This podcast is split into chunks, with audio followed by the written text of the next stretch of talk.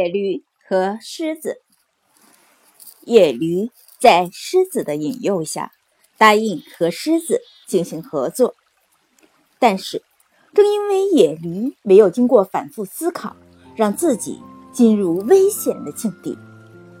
野驴之所以会答应合作，是因为狮子说自己力量大，而野驴则跑得很快。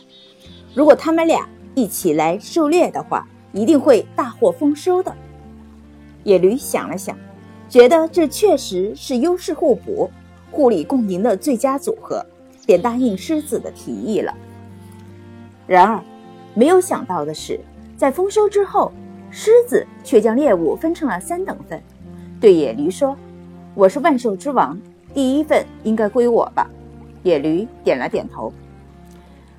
是我帮你狩猎，所以第二份也应该归我吧？野驴觉得大事不妙。狮子接下来说：“如果你还不逃走，那么这第三份就会让你丧命了。”这时野驴大惊，但是已经追悔莫及了。在朋友给我讲述这个故事中，野驴在决定合作事宜中，虽然做了考虑，但他想问题并不知周全。只想到了好的方面，而忽略了坏的方面。